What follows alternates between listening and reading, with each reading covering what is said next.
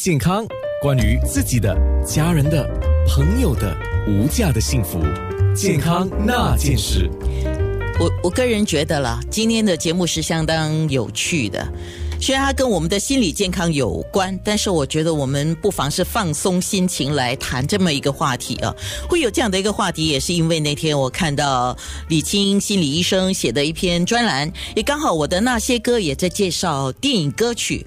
那我觉得，哎。挺有趣的，不如我们就从电影来看自己，看电影看自己啊！电影跟心理，所以我就跟心理卫生学院的高级顾问心理医生，也是医疗委员会的副主席李清副教授就约了。我说，我们今天上线讲一下电影与心理，然后看电影看自己。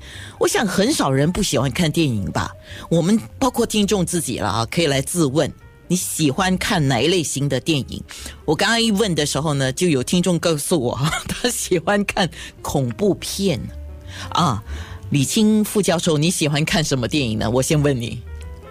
好好啊，首先呃，我先向大家问个好，早安，安娜好，呃，九六三的朋友们好，来，呃，Facebook 的朋友们好。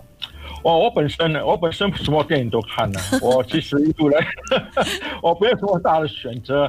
其实电影是我唯一的消遣。啊，在疫情之前呢，我差不多一个星期就看一部两部电影。有时候是卖买票的，有时候是一些首映礼啊，就是免费的戏票。所以啊，看电影是我可以说是我唯一的消遣。那是不是你不看电影，你就会觉得很空虚呢？没有了，不会那么呃呃呃呃呃，serious，没那么严重吧？呃，不会脱影啊，不会呈现出脱影的症状。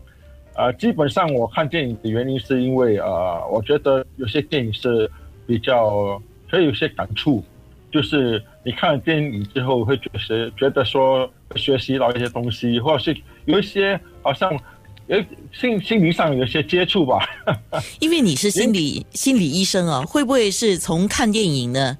你也想尝试？因为你不可能接触到全世界的人啊。我们讲的大一点的话，就是说从不同的故事，它多少会有一些夸张成分，这肯定。但是很多是从生活中来的，所以从看电影，你可以揣摩到不同人的心理状态呢。对对，我觉得即使是所谓的一些哈，就是那些呃，superhero 啊，也也的电影，就漫画改编的电影，也是有一些一些题材我们可以学习到。比如说，我本身就很喜欢蝙蝠侠三部曲啊，蝙蝠侠的话，只要我们记得的话，他的父母亲在他年幼时被谋杀，被歹徒谋杀，然后。